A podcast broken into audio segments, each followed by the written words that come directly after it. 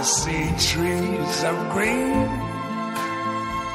red roses too. 大家好，这里是陈说新财富。谦虚的白菜和自我的老师。给新老师做培训的时候，为了防止新老师上台过于紧张，初级的培训师很大可能会告诉新讲师：“你看到台下的那些人，不要紧张，没有什么可紧张的。实在紧张，你就把他们当成坐在下面的一排大白菜。”我不知道这个比喻是从哪里来的，反正这个白菜的比喻就一直放在那里了，还流传的很广泛。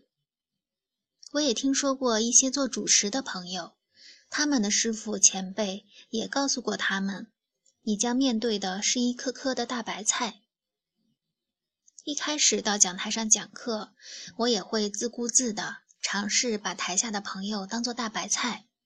可是几次笑场之后，总觉得我才是台上的白菜，傻极了。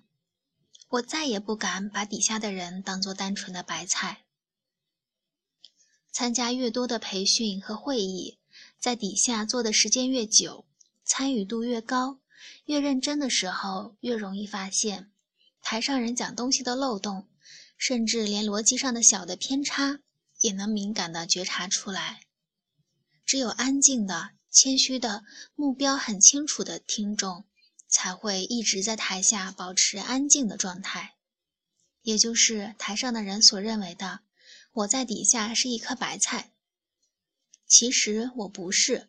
我一直在原谅台上的自我，一直在包容台上人的失误。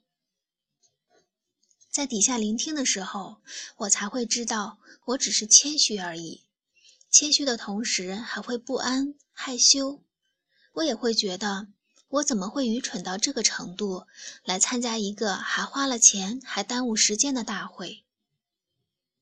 也有培训师会告诉我，自己面对的是衣食父母，不是学生，不是听众，所以会无处不讨好，无处不巴结。其实不必，台下既不是白菜，也不是父母，台下坐着的只是你的听众，来聆听、交流一些想法。做主持也好，做培训师也好，甚至是普通公立学校的教师。也应该去明白，自己面对的是听众。你讲错了，那么你就及时的更正。台上的人比台下的人多了解了一些某一方面的信息，也没有什么大不了的事。非但没有颐指气使的条件，更没有体罚听众和浪费听众耐心的权利。而目前这个时节，即使是国立的大学。公立中学的老师面对的听众也都是支付了相当一部分的费用才坐在台下来听讲的，似乎还没有学生敢去要求台上的公立老师去认清谁是衣食父母，谁是无产阶级。或许是尊师重道给了他们胡作非为的权利，或许是道德雄伟的力量让他们可以认为站在台上就有了优越感。可以去惩罚任何人。做讲师的时间越长，就越会感受到一种畏惧。有时会明显的看到白菜们会讲话、会思考、会挑战，直到有一天，你不得不承认，底下坐的不是白菜，底下坐的是一群智能而谦虚的人。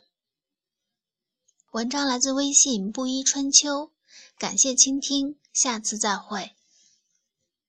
The colors of the rainbow, so pretty in the sky, are also on the faces of people going by. I see friends shaking hands, saying, How do you do? They're really saying, I love you. I hear babies cry. I watch them grow. They learn much more than I never knew. And I think to myself, what a wonderful world. Yes, I think to myself, what a wonderful